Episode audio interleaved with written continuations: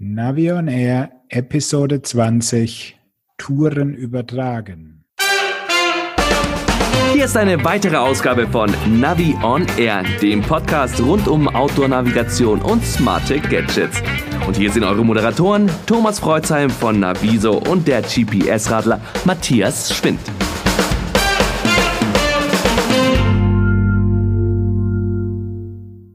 Hallo Matthias. Grüß dich, Thomas. Servus. Bei euch auch schönes Wetter zum Rausfahren?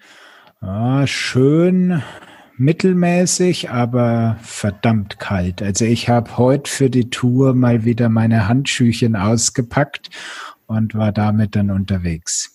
Ja, also ich habe auch zum Fahren meine kurzen Handschuhe aber gehabt, aber ich war froh, eine lange Jacke dabei zu haben, weil es gibt manchmal wirklich sehr, sehr kalte Winde. Ja, das ist im Moment die Eisheiligen halt. Aber jetzt zum Wochenende und danach, da soll es ja deutlich schöner und wärmer wieder werden. Ja, und dann geht's raus und alle wollen was Neues am Lenker haben und damit die Frage, Matthias, gibt's denn schon was Neues vom Garmin Edge 1030 Plus? Ähm, nicht großartig. Also ja, er steht weiterhin bei der FCC drinnen und ich habe jetzt im Internet gelesen, weiß gar nicht mehr, wo das war.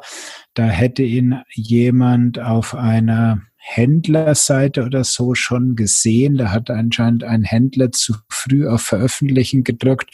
Und wie wir auch schon in einer der letzten Episoden vermutet haben, er wird jetzt schwarz in schwarz sein. Ah, sehr schön, cool. Ja, aber die neuen Features, da wissen wir noch nichts drüber. Vielleicht gibt es ja einen 1,5 Meter Abstandshalter. Ein Seitenradar quasi. Oder was ganz Mechanisches, so zum Rausziehen. Oh, das kenne ich noch aus den 80ern. Diese roten Wimpel, die man dann am Gepäckträger abgeklappt hat, ne? Genau, Abstand halten, genau. Aber es gibt ja auch Leute, die laufen durch den Park und haben dann ihre Stöcke dabei und dann, wenn jemand kommt, dann halten die die Stöcke waagerecht und dann muss man drum rumlaufen. Ja, nicht wirklich lustig mit so einem Stückchen. Ja, aber in Sachen Abstand gibt es ja was ganz Neues von Garmin, nämlich zwei neue Radargeräte. Ja, da bist du ja eher der Profi. Ich hatte ja nur mal die erste Generation im Test. Äh, die zweite habe ich ausgelassen und jetzt hat eben Garmin die dritte Generation vom Varia Radar vorgestellt. Ja, ich fand das auch sehr interessant. Ich muss sagen, dass die zweite Generation mich ziemlich überzeugt hat denn sie war oder sie ist sehr kompakt und sie funktioniert auch ganz gut, nicht ohne Fehler. Das heißt also, wenn man zum Beispiel ein Auto von einer Seitenstraße hinter sich hat, was so kurz hinter einem einbiegt als Radfahrer, das hat es dann mal übersehen. Aber ansonsten klappt es ganz gut und ich habe da sogar schon ein Nerd-Instrument zum Wandern draus gemacht, habe es mir mal einen Rucksack hinten dran gemacht und ähm, in der Tat, wenn man steht, dann ist ja immer so relativ zur Geschwindigkeit. Wenn man selber geht, dann muss ja irgendjemand schneller herankommen, also Jogger und Fahrradfahrer sowieso. Das wird dann angezeigt. Okay. Ja, aber Stichwort, dass es schon kompakt war, die zweite Generation. Wenn dir das gefallen hat, dann wird dir die dritte Generation jetzt richtig gut gefallen, weil da gibt's jetzt auch die Möglichkeit, dass du auf das Rücklicht verzichtest. Das Gehäuse wird noch mal kleiner und leichter und das Radar bleibt dann eben erhalten, ohne Licht. Ja, und das finde ich sehr gut, denn es ist nochmal kleiner geworden, was ja immer praktisch ist, soll sieben Stunden Akku ja durchhalten. Und wir haben schon beim letzten Modell feststellen können, dass äh, interessanterweise sehr selten bei Herstellerangaben die Akkulaufzeit länger hielt als vorgegeben. Also da konnte ich äh, ich glaube, zwei, drei Stunden auch länger rauskitzeln beim Dauerbetrieb. Und wenn das jetzt auch der Fall sein wird, dann freut mich das sehr. Und äh, dann sind wir ja noch näher dran beim Thema Fußgänger-Wanderer-Einsatz. Wobei die Erkennung der Fußgänger und anderen Fahrradfahrern. Also wie gesagt, ich kenne nur die Einser-Version, die hat es nicht erkannt. Aber ich habe schon ähm, die dritte Generation jetzt ähm, als Testgerät mir mal angefragt und dann werde ich das auf jeden Fall mal ausführlich probieren. Sehr schön. Ja, aber es gibt ja noch weitere Pakete, die schon angekommen sind oder angekündigt wurden bei dir? Ja, so beides äh, erst angekündigt und dann drei Tage später kam es auch schon im Päckchen hier an. Und zwar Wahoo hat seinen Ticker Brustgurt aktualisiert und bringt jetzt also die Generation 2 vom Pulsmesser raus. Und was hat er jetzt Besonderes? Er hat ein bisschen schöneres Design auf der Rückseite. Also ich finde, es äh, liegt auch noch etwas komfortabler an auf der Brust. Die ähm, Wahoo machen das ja immer so, bei denen ist ja der Sensor selbst auch das Verbindungselement. Also du klickst die beiden losen Brustgurtenden in diesen Sensor ein und damit ist dann der Gurt geschlossen, während die anderen Hersteller ja immer noch eine andere Verbindung reinbauen. Das ist jetzt ein bisschen schöner und angenehmer gestaltet. Ansonsten gibt es jetzt wichtig für die Bluetooth-Leute drei gleichzeitige Verbindungen. Wow. Ja, das ist vielleicht noch äh, eine Maßgabe, aber was soll man denn jetzt eigentlich alles damit verbinden? Drei Endgeräte. Genau, das ist so wirklich die Frage, was willst du denn alles damit koppeln? Das heißt, du kannst dann eine ältere Polaruhr damit koppeln, die ja früher nur Bluetooth konnte. Dann kannst du gleichzeitig natürlich noch dein iPhone koppeln, um da irgendwas noch mit aufzuzeichnen, weil Apple kann ja kein ANT Plus. Ja, und die dritte Funktion, da wird eigentlich immer dann so das iPad genannt, um damit auf Swift zu Hause zu radeln. Aber ganz ehrlich, so ein Brustgurt ist doch eigentlich ziemlich out. Also zu Hause auf der Rolle okay, aber das geht doch eigentlich inzwischen viel besser über die Uhr. Also nicht in der Genauigkeit, sondern in Komfort. Gut, ich meine, die Frage ist, willst du Genauigkeit oder willst du den Komfort? Ähm, wobei ich jetzt die Uhr auch nicht immer als so komfortabel habe. Also ich mag das nicht so sehr auf dem Fahrrad am Handgelenk, das Teil. Und du musst ja dann schon, dass es wirklich gut funktioniert, schon äh, straff anziehen, die Uhr. Es ist so eine Glaubensfrage, ob einem die Genauigkeit der Uhr reicht. Da kann man es natürlich gleich mit aufzeichnen auf der Uhr oder ob man wirklich die sogenannte EKG-Genauigkeit von so einem Brustgurt haben möchte. Der unbestreitbare Vorteil von so einem Brustgurt ist natürlich, äh, die kleine Knopfzelle, die drin ist, hält mal ein halbes Jahr bis ein Jahr. Also da muss man sich nicht so um die Stromversorgung kümmern. Stimmt, das ist wohl wahr. Aber ansonsten kann man ja bei allen Geräten irgendeinen ANT Plus Brustgurt nehmen oder einen Bluetooth-Gurt oder einen Kombigurt. Also von daher denke ich mir gerade, wer einmal einen Gurt angeschafft hat, muss doch eigentlich nicht mehr einen neuen anschaffen. So ist es. Also da gibt's auch bei den äh, Gurten gibt's auch nicht wirklich noch die Steigerungen in der Präzision. Wie sagt man so schön, das Thema ist ausentwickelt und sie konnten nur noch an einigen Stellen, wie gesagt, die Optik ein bisschen nachkorrigieren. Sie haben jetzt für den Komfort die LEDs nach oben gesetzt, dass du also, wenn du an dir runterschaust, dass du äh, die Leuchtdioden im Blick hast. Natürlich noch ein bisschen Strom sparen miteinander, damit die Batterie noch länger hält. Und bei dem X-Modell, was noch einen eingebauten Speicher hat, dass du also auch deine Pulsdaten aufzeichnen kannst ohne Endgerät, da ist halt der Speicher ein bisschen größer geworden. Also alles jetzt, sage ich mal, keine Raketenwissenschaften. Kostet aber? Kostet 50 Euro, Dollar, wie du es haben möchtest. Hm, geht ja noch. Also was ich cool fände, wäre so ein Brustgurt, der auch mal so ein bisschen aktiv wirkt, so wenn man so abschlafft, so unter eine gewisse Zone kommt, also einen kleinen Impuls von sich gibt und dann so zack, ist man wieder auf Tour. Ja, das fällt dann ja schon unter Technical Doping, oder? Ja, aber das wäre mal was Neues, was richtig Neues. ja, die Ausführung Fu Manchu oder so. Wo wir bei dem Thema gerade sind, Fitness. Ich habe jetzt öfter mal die, die Phoenix 6 zum Laufen angehabt und ähm, was ich wirklich schön fand, dass man da sehr gut dann sehr groß einfach die Herzfrequenz sehen kann. Das hat mir meistens dann auch schon gereicht. Auch die Genauigkeit, ich bin ja früher auch mit Brustkurs gelaufen, ist eigentlich vergleichbar. Also das würde mir jetzt so als, als Hobbysportler reichen. Aber was mich noch viel mehr begeistert hat bei dieser Phoenix war eben das Display und durch dieses Always-On-Display. Andere Smartwatches, äh, die zeigen ja ihr Display dann meist erst, wenn man das Handgelenk zum Kopf hebt, also mit dem typischen drauf auf die Uhr Guckblick. Aber die kann man ja permanent anlassen, ohne dass der Akku da großartig drunter leidet. Also da muss ich sagen, wirkt Hut ab. Die haben ja nochmal ein besseres Display als bei den anderen Garmin-Geräten da realisiert. Das stimmt. Also ich hatte ja einige Zeit lang die Solaruhr von Phoenix und das Display ist wirklich schon absolut der Hammer. Und ähm, das ist auch wirklich Always On. Apple wirbt ja auch mit Always On. Allerdings ist es dann nur für die Apple eigenen Funktionen, also im Prinzip die Uhrzeit. Du kannst also keine Navigations-App in Always-On-Modus laufen lassen. Ja, und das geht eben mit der Phoenix. Ich fand auch gut die Grundeinstellungen bei dem Ding, denn du hast die Karte dann auf einer Seite und direkt darunter Distanz zum Ziel. Das muss man früher immer bei irgendwelchen Garmin-Geräten nochmal so einstellen als Datenfeld. Das hat die jetzt voreingestellt. Das ist prima.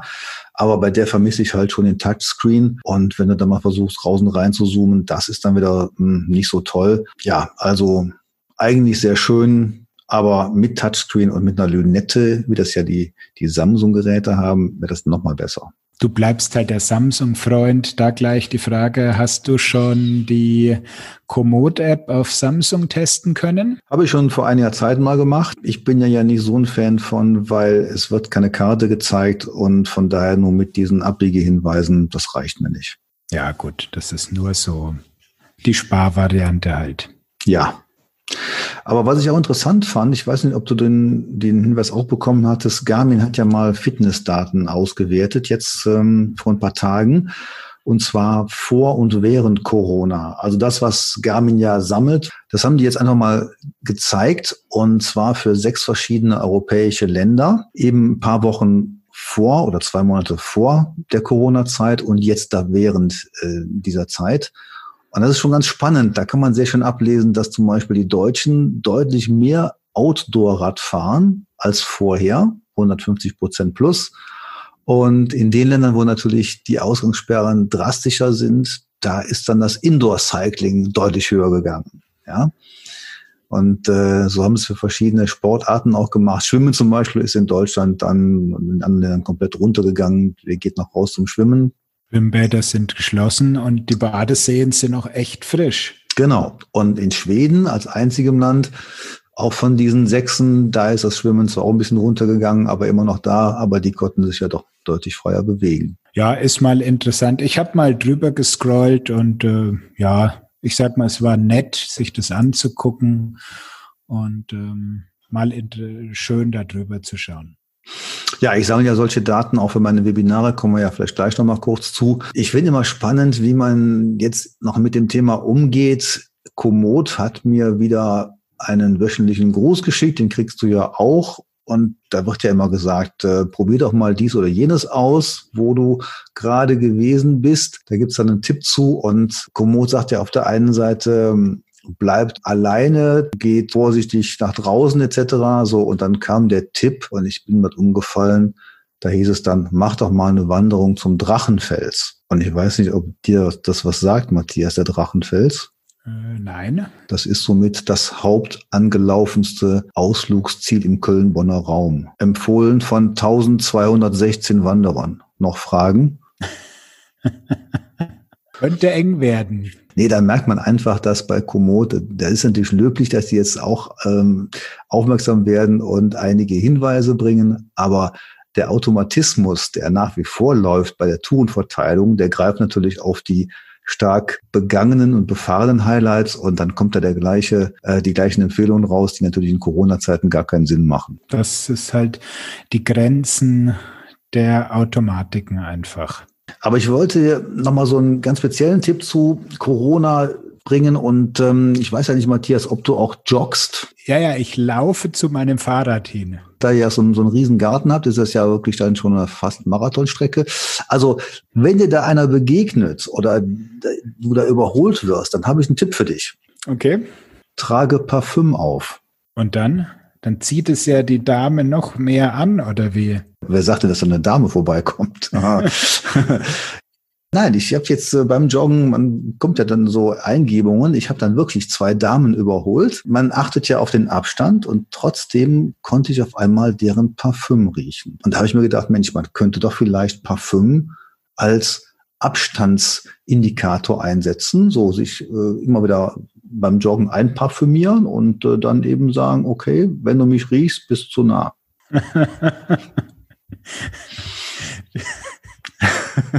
Jetzt ja. gerade an dieses schwarz-weiße Tier. Thomas, Thomas, das Stinktier, damit es äh, mit äh, einem schlecht riechenden Parfum, damit die anderen auf Abstand bleiben. Also, also wirklich, Matthias. ich weiß ja nicht, welches Parfüm du aufträgst. Gut, das war jetzt mein persönlicher Corona-Tipp. Okay. Ja, was haben wir denn noch Neues? Routen übertragen. Routen übertragen, ja. Und zwar hat da wirklich sehr überraschend Garmin eine neue Funktion in seine Surfer eingebaut. Die nennt sich, glaube ich, irgendwie Root Course API oder so. Und das ganz Tolle daran ist, du kannst jetzt Strecken aus Strava und Komoot direkt auf deine Edge-Geräte durchschieben. Das ist ja was ganz Tolles, ja. Ja, das für alle Wahoo-Nutzer ist es natürlich ein uraltes Ding. Das heißt, du planst deine Strecke auf äh, Komoot und machst einen Sync mit deinem Wahoo und zack ist die schon drauf. Aber ja, nach äh, mehreren Jahren, wo das äh, Wahoo schon im Einsatz hat, gibt es es jetzt auch schon bei Garmin. Also wenn ich meine Edge-Geräte einschalte, dann Garmin Connect IQ. Das klappt eigentlich auch ganz gut. Ich überlege gerade, wo jetzt der große Vorteil ist, weil sobald die Verbindung mit dem Smartphone da ist, synkt der ja bis zu 50 geplante Strecken, die er im Komoot-Account findet. Und dann muss ich auch nichts tun. Ich muss ja nur höchstens dann offline schalten. Also wo ist der Vorteil jetzt? Diese 50 Touren ist aber jetzt die neue Funktion bei der Connect IQ Geschichte, die es für einige ausgewählte Garmin-Geräte gibt, musst du jede Tour, die du haben möchtest, antippen und downloaden. Und ähm, so viele Rückmeldungen, wie ich da von meinen Lesern krieg, hackelt es sehr oft, wenn irgendeiner der Beteiligten in dem System mal wieder was an seiner Software rumbastelt. Mhm. Also das wundert mich jetzt insofern, weil wenn ich die App einschalte, dann bekomme ich ja eigentlich alles das gezeigt, was bei mir jetzt bei in Sachen Komoot unter geplante Touren steht. Ja, aber du musst jede einzelne von diesen Touren, die dir im Connect IQ Plugin angezeigt wird, musst du drauf tippen und auf Download drücken. Und das ist jetzt mit der neuen API schon als Download fest übertragen. Genau, also du musst es einmal einrichten und danach kannst du es im Prinzip vergessen.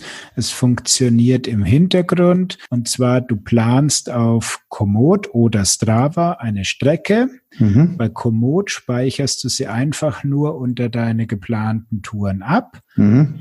Und das war's. Dann gehst du zu deinem Garmin und synchronisierst den mit Garmin Connect im Hintergrund wird dann schon die Tour von Komoot Surfer auf den Garmin Connect Surfer übertragen und liegt dann in deinem Garmin Connect äh, Portal drinnen.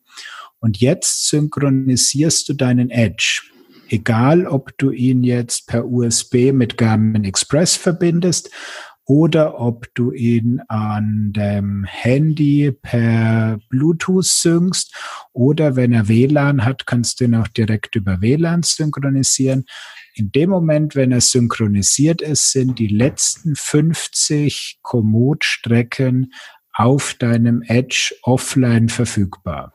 Was muss man dazu machen? Einmalig in die Einstellungen bei Komoot reingehen und diese Freigabe erteilen, dass also der Garmin Connect Service auf den Komoot Surfer zugreifen darf. Also wie das genau ist, habe ich bei mir auf dem Blog in einem Ratgeber gezeigt. Das sind irgendwie drei Klicks und dann ist es freigeschaltet und dann funktioniert es. Und ähm, ich habe das ein bisschen hin und her getestet, auch mal weiter gedacht, was passiert, wenn du eine Strecke löscht. An verschiedenen Stellen habe ich dann eben Touren gelöscht. Was passiert dann? Wo sind sie noch vorhanden? Wo sind sie raus? Und solche Geschichten. Ähm, das habe ich mir im Bereich Komoot angeschaut. Und das funktioniert. Das hat sehr zuverlässig funktioniert, muss ich sagen.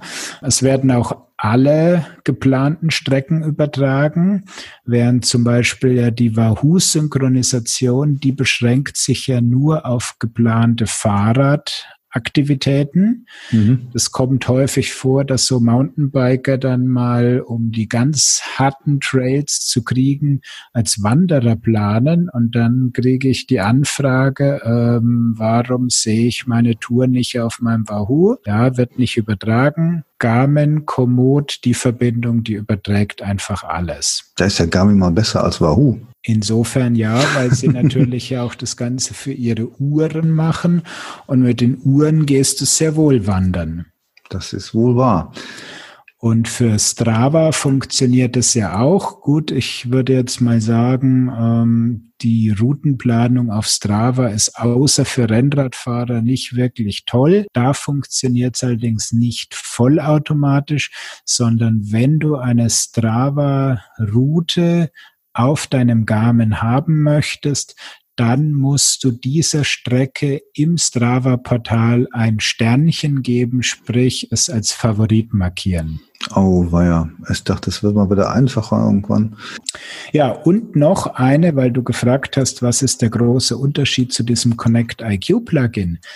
Diese neue Funktion, die geht auch jetzt bei richtig alten ähm, Edge-Geräten noch, weil es ist eben nicht mehr Voraussetzung, dass dein Gerät Connect IQ-Funktion haben muss, die ja noch sehr neu ist, sondern das funktioniert. Ich glaube, Ray vom DC Rainmaker, der hat es auf einem Edge 310 oder 800 oder 500 ähm, hat er das nochmal gezeigt und geschafft. Also im Prinzip kann man sagen, jeder Edge, der mit Routen im Fit-Format umgehen kann, der ist für dieses neue System tauglich.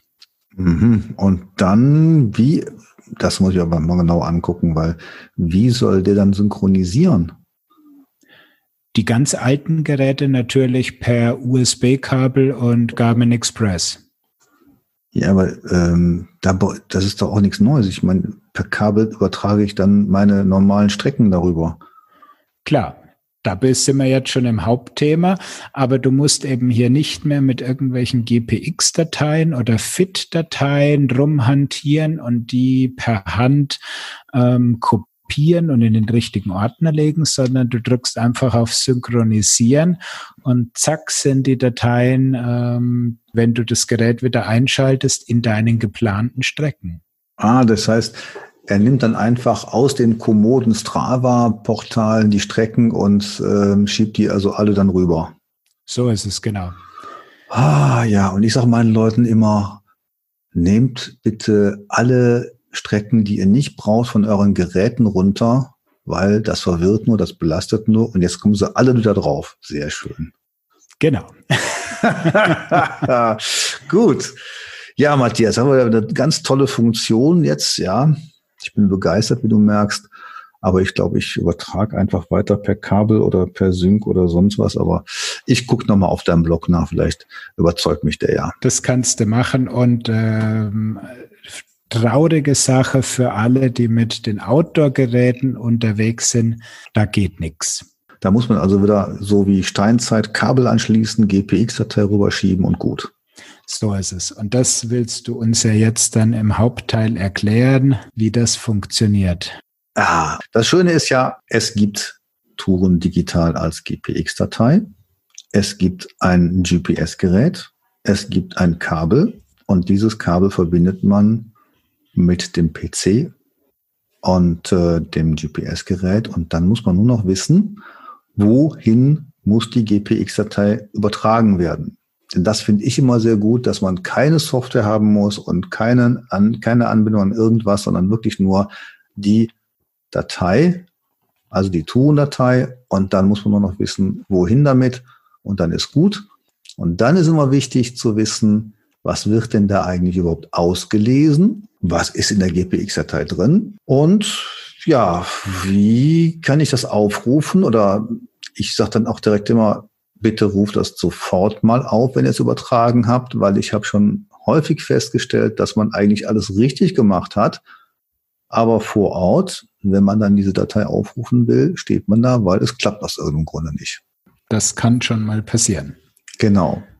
Ja, also so mache ich das. Bin ich dabei? Kurze Ergänzung dazu. Es geht natürlich auf äh, jede Art von Computer, nicht nur dem PC. Das geht auch auf dem Mac, Linux und äh, sogar unterwegs noch mit einem Spezialkabel noch am Android-Smartphone. Ja, also ganz ehrlich, dieses Synchronisieren finde ich nett für Sportler, wenn man nach Hause kommt und dann das Ding wirklich äh, na, ins, ins WLAN bringt und dann wird alles synchronisiert und du kannst die ganzen Daten angucken. Das ist schön.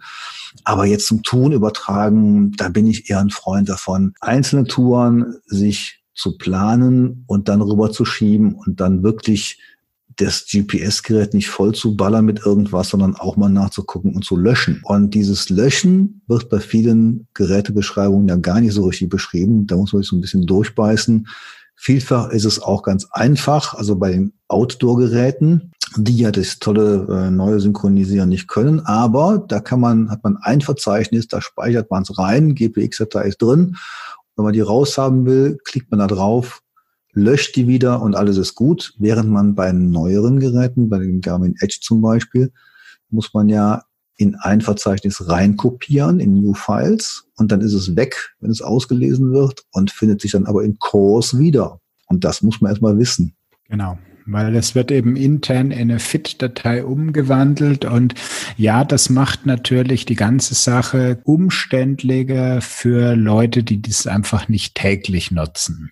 Und das finde ich, ähm, aber das muss man wirklich sagen, wirklich wichtiges Know-how. Also wo eine GPX-Datei hin muss, das sollte jeder Nutzer wissen. Und es wird eigentlich schwieriger beim Smartphone, wenn man da eine GPX-Datei hinschieben will, denn das ist ja nicht ganz so einfach. Ja und nein. Ähm, wenn du sie wirklich ins Dateisystem reinlegen willst auf dem Smartphone, dann ist es wirklich schwierig und ähm, auch nicht so einfach rauszukriegen, wo das ist. Einfacher insofern ist es, ähm, wenn man zum Beispiel unterwegs GPX-Datei von einem Tourismusanbieter eben runtergeladen hat, dann kann man den in den Android-Geräten normalerweise einfach antippen und dann fragt einen das Smartphone, mit welcher App soll ich jetzt diese GPX-Datei öffnen. Und in dem Moment ist es dann auch schon wieder für den Normal-User auch recht einfach. Dann wählt er zum Beispiel sein Locus Map, was ich für solche Sachen sehr gerne hernehme. Und in dem Moment wird es dann auch schon in Locus äh, importiert und du siehst es auf der Karte und du musst dich überhaupt nicht mit irgendwelchen Dateiverzeichnissen und Kopieren, Verschieben Geschichten rumärgern. Ja, das ist der gute positive Fall und äh, Locus ist ja auch wirklich eine App, die mit sehr vielen Inhalten umgehen kann. Aber hast du schon mal probiert, eine Datei mit Wegpunkten in Komoot zu importieren? Äh, wird nicht funktionieren, weil meines Wissens kennt Komoot keine Wegpunkte. Die kennen nur Strecken. Ja, inzwischen geht's schon. Also ja, musste man machen. Ähm, und ähm, dann interpretiert aber Komoot den einzelnen Wegpunkt dann schon als Tour. Und okay. da kommt natürlich nur mistbar raus. Also von daher muss man sagen, wichtig ist, dass man nur GPX-Dateien, die eine Strecke beinhalten, die nach Komoot reinholt und die mit mehreren, da fragt dann Komoot dann auch nach und dann geht's irgendwann auch, aber im Prinzip kann da nur eine Datei importiert werden und das ist eigentlich Standard von vor zehn Jahren. Oh, wobei jetzt diese, ja, ich weiß, sie steht in den Spezifikationen von GPX drinnen, dass mehrere Gruppen quasi enthalten sein dürfen, aber man sollte es da in meinen Augen nicht übertreiben. Also eine Strecke plus ein paar Wegpunkte, beispielsweise wichtige Ziele wie Bahnhöfe, Biergärten und Hotels, das lasse ich mir noch eingehen. Aber warum soll ich in eine GPX-Datei irgendwie vier Wandertouren reinpacken? Ja, da bist du genau beim Beispiel, was ich vor paar Tagen hatte. Panoramaweg Baden-Württemberg. Ja, es ist also das Thema mit mehreren Dateien ist im Wanderbereich sehr viel häufiger aufzufinden. Dieser Panoramaweg ist äh, in vier Etappen unterteilt und da steht eine GPX-Datei jetzt auf der Baden-Baden-Seite zur Verfügung. Die lädt man sich runter und wenn man die öffnet, erhält man sage und schreibe 20 Tracks. Mal kürzer, mal länger, überhaupt nicht auf die vier Etappen geschnitten, die eigentlich vorgesehen sind, also richtiges Datenchaos. Da frage ich mich, wer macht sowas? Ja? Amateure. Ähm, ja, genau, da müssen Profis ran und da waren noch Profis dran, aber ich frage mich immer, warum die Leute nicht ihre eigenen Daten prüfen. Ja, ähm, also jedenfalls da kommt es häufiger vor. Gerade Wanderungen haben dann noch Etappen dabei, die zum oder Abstecher, die zum Bahnhof irgendwo hinführen oder Abkürzungen darstellen. Und von daher ist das gar nicht mal so verkehrt, wenn so ein Gerät das lesen kann. Und da sind eigentlich die alten Garmin-Geräte, die klassischen im Vorteil, die können gut mit Wegpunkten umgehen, die können gut mit Tracks umgehen. Was man nicht vergessen darf, ist ja auch, dass man diese Strecken wieder löschen muss. Und wenn du mal versucht hast, zum Beispiel, Wegpunkte, die ein Garmin Edge Touring, ist ja auch schon ein relativ altes Gerät, die da drauf sind, wenn du die einzeln wieder löschen willst, ja, du musst die einzeln löschen, richtig, sieben Schritte pro äh, Favorit, wie es da heißt, und da ist wirklich, also da ist Beschäftigungstherapie. Ja, also das mit den Wegpunkten, ähm, die gibt es ja auch noch an anderen Stellen. Das ist ja eine Möglichkeit, um bei Garmin Outdoor-Geräten, bei dieser einfachen Track-Navigation, dann ähm, Abbiegehinweise hinzuzufügen. Das heißt, man setzt an jede Abbiegung einen Wegpunkt und da kommt dann nach der Tour genau der Punkt, den du gerade angesprochen hast, wieder voll durch. Wie kriegst du diese Masse an Wegpunkten wieder raus aus der Kiste? Ja, wobei ich ganz ehrlich würde das gar nicht mehr so empfehlen. Ähm, wenn der Track in Ordnung ist und wenn man den gut sehen kann auf dem Display der Uhr des Gerätes, des Smartphones, dann reicht eigentlich die Linie. Wegpunkte braucht man nur als Zusatz, um ein paar Sehenswürdigkeiten anzuzeigen, vielleicht das Hotel, die Pension, irgend sowas. Das ist dann nochmal ganz hilfreich, aber nicht unbedingt notwendig. Eher geht's dann darum, dass so ein Gerät mit den angebotenen GPX-Dateien umgehen kann. Und deswegen würde ich auch immer raten, diese GPX-Dateien mal zu Hause im PC aufzumachen und zu gucken, was ist denn da drin und dann eventuell daraus nur das zu übertragen, was wirklich wichtig ist. Und damit sind wir dann schon außerhalb den ganzen Apps, denn die können das fast alle nicht. Ja, und äh, wieder bei so Klassikern wie Garmin Basecamp. Da kannst du mal eine GPX-Datei aufmachen und der kann auch mit diesen ganzen Gemeinheiten, also mehrere Strecken, Wegpunkte und so weiter, kann der einfach dann umgehen. Ja. Und ja. ist kostenlos. Genau. Ja, und wie sieht's bei anderen Geräten aus? Wir haben jetzt über Garmin viel geredet, Tizi, Sigma, Wahoo. Bei Tizi funktioniert es ähnlich. Du verbindest das Gerät per USB-Kabel mit deinem Computer, gehst dann rein, da heißt das Verzeichnis der Wahl BikeNav und der Unterordner Imported Trips. Dort legst du deine GPX-Datei ab und danach ist die über die Benutzeroberfläche unter gespeicherte Touren erreichbar. Ja, und bei Sigma heißt das Verzeichnis Tracks. Genau dasselbe Spiel, auch hier wieder GPX-Datei reinlegen und nach dem äh, Neustart findest du es dann in deinem ganz normalen Navi-Menü. Und weißt du auch, wie es bei Wahoo funktioniert? Da gucke ich doch beim GPS-Radler nach. Genau, der hat da nämlich ein äh, Video dazu gemacht. Äh, ich weiß gar nicht mehr, wie viel Varianten, fünf Varianten, drei Varianten, sieben Varianten, wie man eine Strecke auf den Wahoo bringt.